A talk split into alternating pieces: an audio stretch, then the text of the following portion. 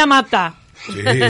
¿Se acuerdan, no? Ella se estaba Ay, bañando. Ay, qué horrible. Sí. Es la película de Hitchcock, Sí. Psicosis. Con este sonido arrancamos una Sí. columna sobre debates. Sí, ¿y ¿Por ¿por qué? qué? Uh, ¿Por qué? Esto es lo que empezamos? generan, este sentimiento. No, ¿Qué elegiste este en tema? algunos casos también puede ser algo así. Buenos días para, para la audiencia, para mis compañeras acá del estudio. ¿Cómo estás, Alejandro ¿Cómo Jiménez? andan? Eh, el tema es que hay que ambientar eh, lo que fue el día, estamos en la previa del debate, de la vuelta de los debates, y vamos a hablar un poco de eh, el primer o un debate que realmente fue histórico, ¿no? Que se dio en el año 1960, que fue el año que se estrenó Psicosis. De ahí la asociación Ah. que a su vez fue el año que se Mm. estrenó otros inventos de la modernidad que se generaron ese año.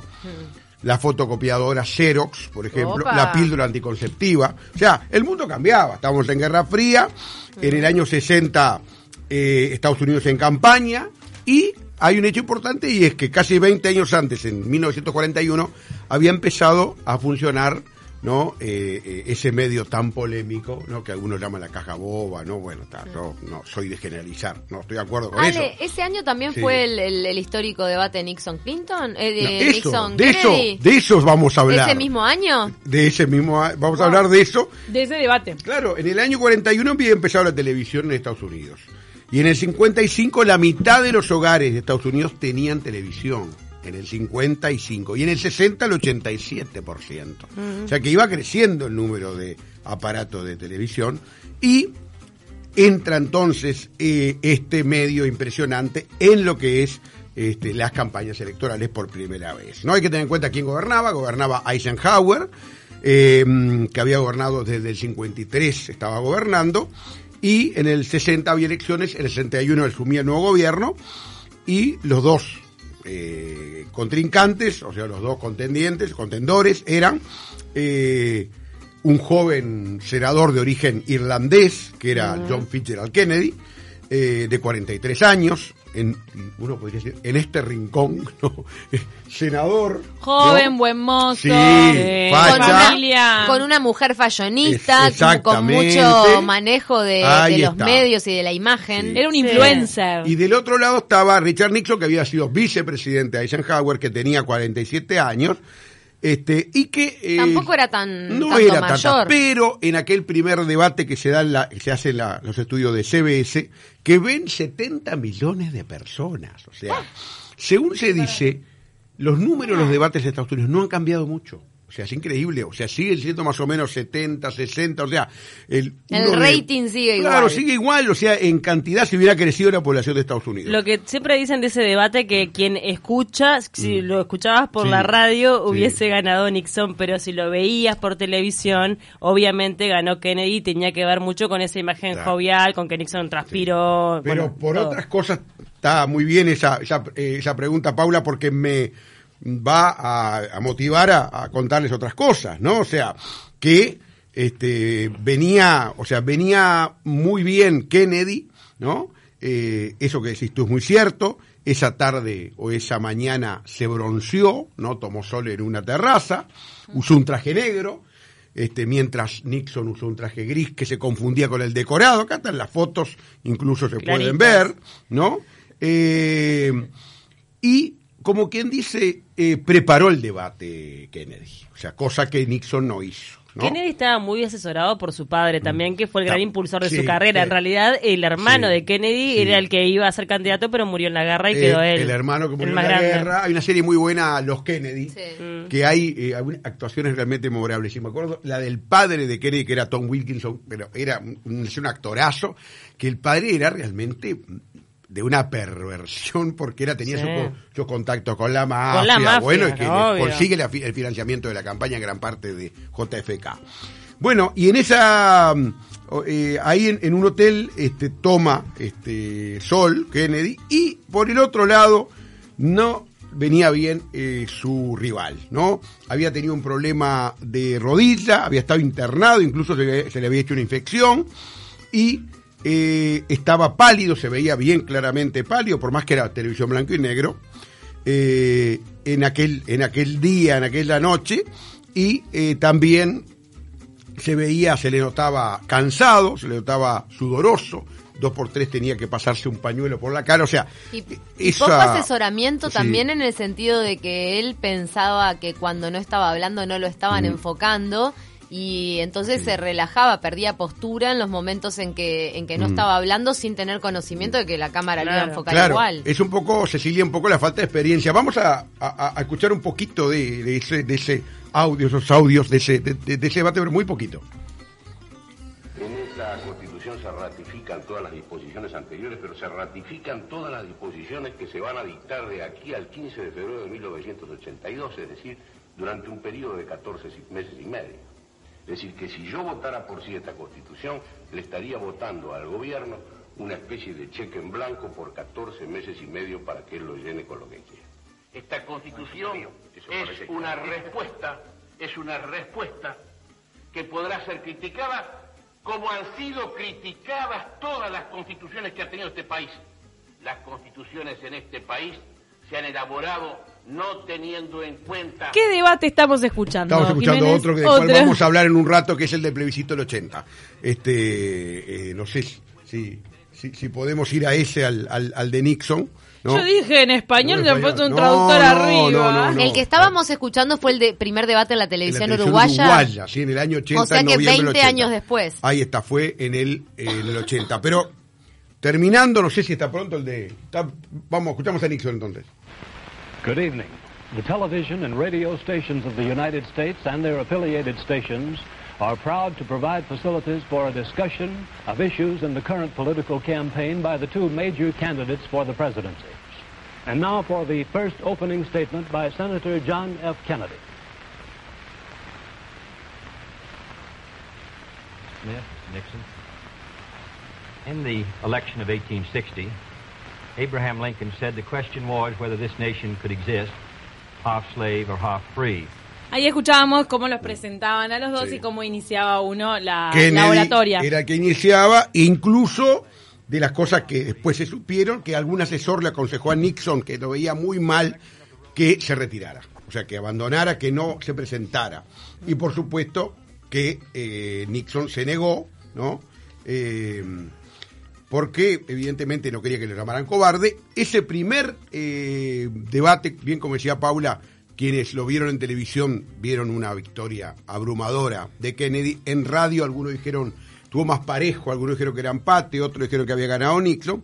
Y después hubo tres más, tres debates más, que fueron bastante más, este, puede decirse, parejos que este primero. Kennedy, Nixon aprendió eh, que tenía que eh, tener en cuenta determinadas, determinadas normas, ¿no? Estaba todo recién por aprenderse. La cosa es que, por muy poco margen, en no- el 8 de noviembre de 1960, las elecciones le, di- le dieron el triunfo a Kennedy por menos de 100.000 votos, 49,72 contra, contra 49,50. Y lo terminan matando, Ale. Y lo ¿Te das termina cuenta? matando. eh, La vuelta de la vida. sí, eh, dos años y medio después, en noviembre de, o sea, mm, del 63, o sea, tres años después de haber sido eh, electo este Rich, eh, Richard, mejor dicho, John Fitzgerald. Si hubiese perdido el Sí. debate, capaz Sí. que mm, hubiese vivido claro, hasta... posiblemente, bueno, esa también es otra crónica, sabe. por las causas de la muerte, se decían que del Un día asesinato. hacemos una columna de bueno. sí, está muy bueno porque hay muchas, se se habla de su oposición a que Estados Lo- Unidos estuviera en Vietnam, por ejemplo. Sí. ¿no? O a la industria armamentista, o que... eh, Bueno, y la- lo que mencionaba, sí, la, la alian- mafia. la alianza del padre Con con, la mafia. mafia, que supuestamente Sí. él desconocía y cuando asume Sí, hace sí. toda una campaña en contra de la mafia y los mafiosos dijeron, pero si yo te di toda la plata para la campaña, ¿qué me estás haciendo? Exactamente. Y 20 años después, en el 80, ahí tenemos el debate que escuchábamos hoy hace un rato, ¿no? O sea, eh, año 80, el gobierno de- dictatorial intenta llevar adelante una reforma constitucional que lo perpetúe, ¿no? Eh, elabora esa este, reforma al Consejo de Estado y se va a someter a plebiscito en noviembre de 1980. ¿Por qué hubo un debate cuando en realidad no era necesario y perfectamente el gobierno dictatorial podía omitir esa parte? Exactamente, porque el gobierno dictatorial se pensó que lo ganaba. Entonces dijeron, no, vamos a ceñirnos a las formas, a las formas constitucionales. Y avalarlo por eh, la constitución era lo mejor que podía pasar, por la ley. O sea, más que, digo, ya era una dictadura, pero por lo menos iba a tener una constitución avalada por la ciudadanía. Claro. Bueno, y eso dio lugar a que este, mm, a un periodista que traté de localizar y que no pude, que es que todavía está entre nosotros, que es Abedi Badanian, ¿no? de Canal, Canal 4, bastante conocido. Eh, Badanian fue el que se le ocurrió la idea del debate. Dijeron, bueno, vamos a hacer un debate, eh, dos por lado, ¿no? Este, en el eh, quienes eran eh, el coronel doctor Néstor Volentini, que era, eh, y junto a Enrique Viana Reyes eh, por el por el sí, y por el no, Eduardo Ponce Echeverri y el colorado Enrique Tarigo. Que Tarigo además va a ser, eh, quizás para muchos lo llaman el padre del no, ¿no? El que escuchábamos hoy hablar primero, ¿no? Eh, aquel debate además, blanco y negro, el 14 de noviembre a las 21 y 30 horas en el estudio de Canal 4. Tal es así que Igual hoy... que este, este mañana va a ser en el estudio de Canal 4. Sí. Capaz que, e incluso, eh, capaz que alguno de ustedes sabe que hay una placa de la memoria. Allí. no sí, sabía. que dice el 14 de noviembre de 1980 se realizó aquí un debate que fue muy importante para torcer resultados porque hay que recordar que el no prácticamente no tenía este propaganda. No podía tener podía propaganda tener, en época de dictadura. Era aquellas canciones que por lo menos yo que fui la primera vez que voté, ¿no? La voté en el 80, eh, aquello de sí por mi país, sí por Uruguay, sí por el progreso y sí por la paz. Ese era el jingle así sí. era el jingle. Competencia desleal No, esa, no nos che. olvidemos Sí, que había sí. miedo también, entonces no, Ahí no era sencillo tampoco Sí, apoyar el no, sí, saber cuánta sí, gente lo apoyaba, sí. al punto que cuando gana se festeja en silencio con Sí, los no, limpiaparabrisas de los autos. Exactamente. O una sí. sonrisa de las personas decir. que, que caminaban por 18 Ahí de julio, está. ¿no? Sí, sí, claro, pero lo, los limpia, limpiaparabrisas es, es, es muy aquello del no. Bueno, moderan el, el, debate Carlos Yacosa y Asadur Banescayán, ¿no?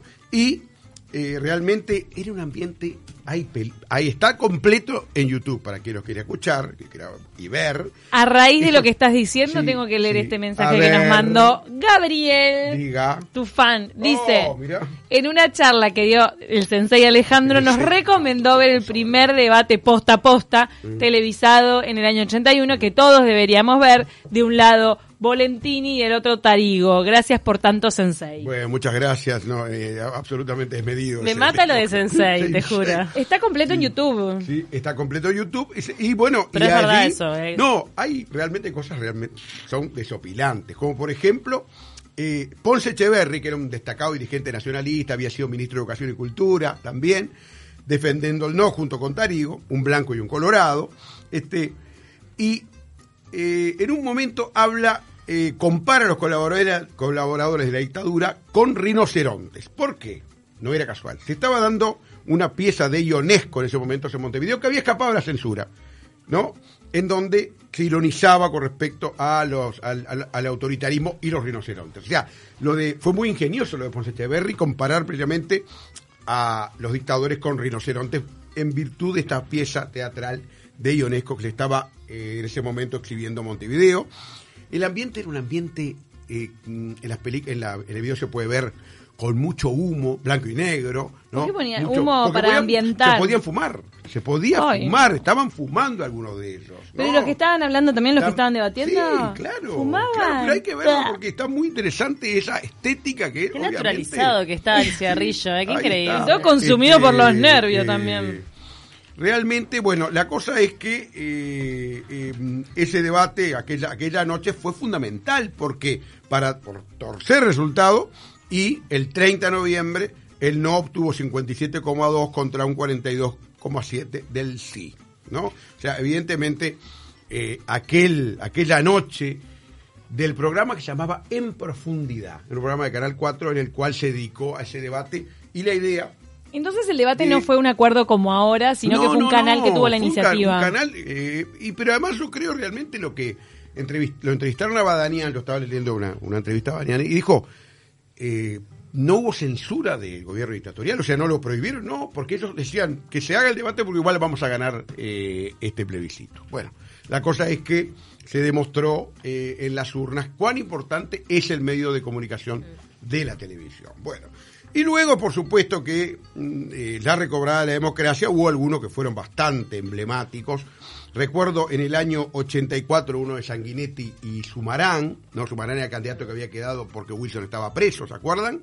Y en el 89 ahí tuvimos una seguidilla de debates cinco debates prácticamente seguidos en cinco semanas de Jorge Valle, que era el candidato eh, colorado, le había ganado la eh, elección interna Tarigo, ¿no? que era- había sido vicepresidente de mm, Sanguinetti. Bueno, y eh, cinco debates, me acuerdo que él debatió con Sereñi, Liber Sereñi, que era candidato de Frente Amplio, debatió, por ejemplo, con Carlos Julio Pereira, que era un candidato nacionalista, debatió con Batalla, que era aquel, aquella vez que se separó Batalla del Frente Amplio, ¿no? Eh, o sea que evidentemente una serie de, de- de debates, cinco fueron que terminaron perjudicando a la, a- a la candidatura de Valle. Eh, a veces hablar demasiado tampoco es bueno. eran- fueron debates además este, mm, eh, coordinados o moderados por Never Araujo en aquel, programa- en aquel programa en vivo y en directo, también tan recordado. En Canal 12. En Canal 12. Finalmente eh, termina perdiendo esa elección eh, a manos de Luis Alberto Lacalle Herrera. ¿no? En tu estudio de la historia, Alejandro Mm, dígame, Jiménez, dígame. los debates en Uruguay han alcanzado a torcer la historia, a torcer la tendencia de Y los votantes. Yo creo que sí, y voy a hablar del año 94. El donde de Sanguinetti Sanguinetti Vázquez. Tabaré Vázquez, es clarísimo. En las ese. encuestas Vázquez venía con un crecimiento Sí, estrepitoso sí, y el sí. debate realmente tuerce la pulseada, sí. ¿no? Sanguinetti, eh, mm, la elección hay que recordar que termina ca- prácticamente con un triple empate. 32 el Partido Colorado, 31 el Partido Nacional y 30 el Frente Amplio.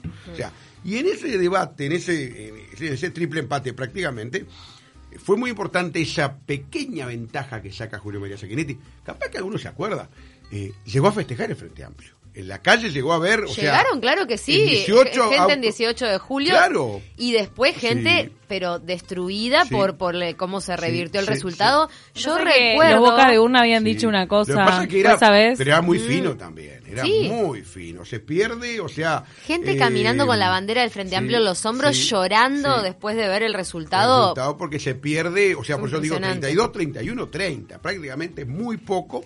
Bueno, Mm. y aquel debate que moderó Jorge Brobeto, hace poco fallecido, que fuera era el rector de la universidad, después parado- paradojalmente fue presidente del Frente Amplio. Un Y- debate donde Sí. Sanguinetti, con todas las herramientas Sí. mentales y culturales que tenía, realmente solo necesitó una simple frase para, Sí. para eh, instalar el cuco en, en, los televidentes. ¿Cómo?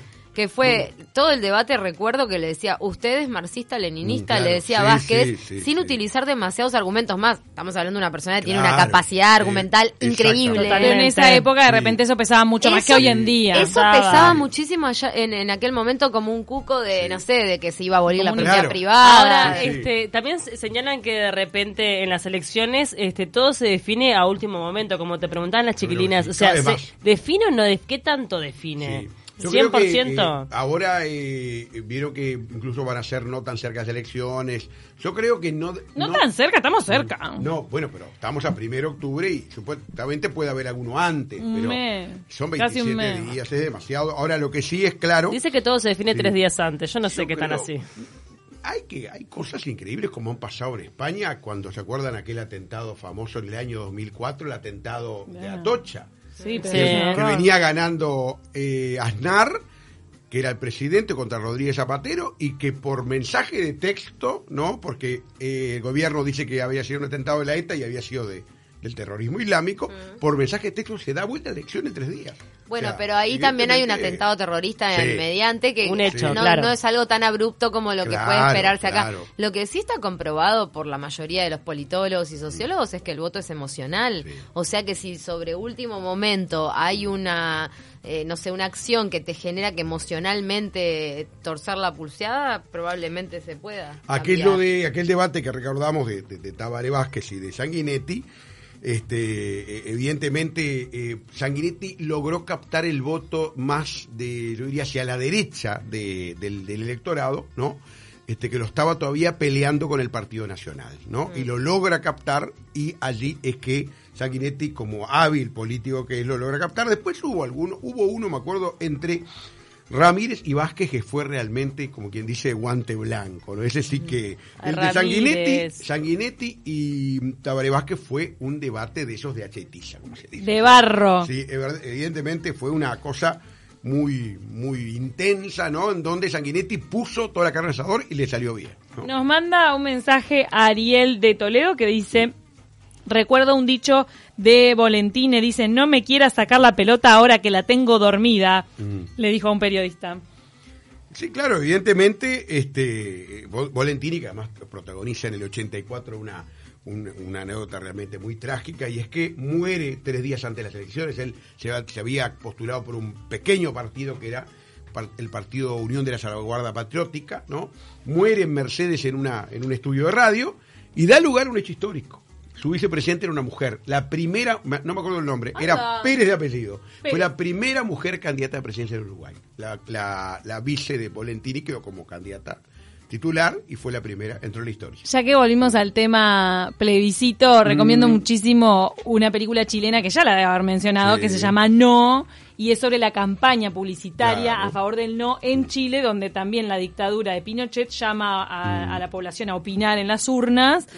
Y, y cómo hay como toda una vuelta de tuerca con el tema de la campaña. Allá sí estaba permitida cierta propaganda en la tele, por Claro, ejemplo. porque incluso eh, eh, lo de Chile fue en el año 88. Nosotros fuimos pioneros va, de, que una, de que una dictadura perdió un plebiscito. Después lo de 88 fue, lo de Chile fue en el 88, Pero que también pasó. Muchas cosas se repiten en Chile. Sí, en el tema sí. de que ellos también pensaban que iban a ganar Sí. el gobierno instalado, pensaba que iba a ganar y al final se eh, le y revienta la cara. investigando también eh, el tema de la obligatoriedad. El único país en el que son obligatorios es en México. Y ahora Los Uruguay. debates. Y Uruguay también. Y ahora en Uruguay porque se aprobó esta ley. Sí, sí, se aprobó esta ley. bastante, yo diría, yo por lo menos no, no sé si es necesaria, bueno, está, pero pone algo en la opinión pública que si es un buen debate, o sea, algo que realmente sea una confrontación de ideas, yo creo que es muy interesante. ¿no? Nelly Margarita Pérez nos manda el Ah, adjunto de mirá, producción. muy bien, bueno, la primera mujer que fue la vice de Volentini que queda en el- ante el fallecimiento del tipo. Nelly Margarita. Pérez. Así que, este, Me encantó esta columna. Bueno, muchas gracias. Eh, el próximo eh, lunes vamos a hablar un poco de los militares. Ya se está hablando mucho los militares con el- el- la erupción de Manini Río. Claro. La participación de militares en la política. Sí, vamos a hablar un poco de eso. Y Además el- que él, sus antepasados Sí. tuvieron participación en Sí, política, ¿no? Sí, pero- claro. Pero no eran militares. Ojo, No, Pedro no. Río- Él es el primer militar de carrera de, De su carrera, familia, entonces, este, si bien había No, estado su tío relacionado claro, con... E incluso los militares de carrera, vamos a hablar de algunos casos bastante conocidos, Sereñi, Gestido, que realmente llegaron a altos destinos, ¿no? Y eh, de los que no fueron de carrera, porque hay que recordar que, por ejemplo, Rivera y Oribe, no. Oribe estuvo en España, pero Rivera no era militar de carrera porque no había carrera militar. digo. Pero eso lo vamos a ver el lunes que viene. Eh, los invito el domingo que viene, voy a estar eh, Día del Patrimonio en al pie de la muralla, voy a hacer unas visitas guiadas por ahí por la Ciudad Vieja. Para Vamos a ver conocer lo- los pedazos de de muralla. muralla. Exactamente, eh, Bartolomé Mitre 1464, a 3 horas.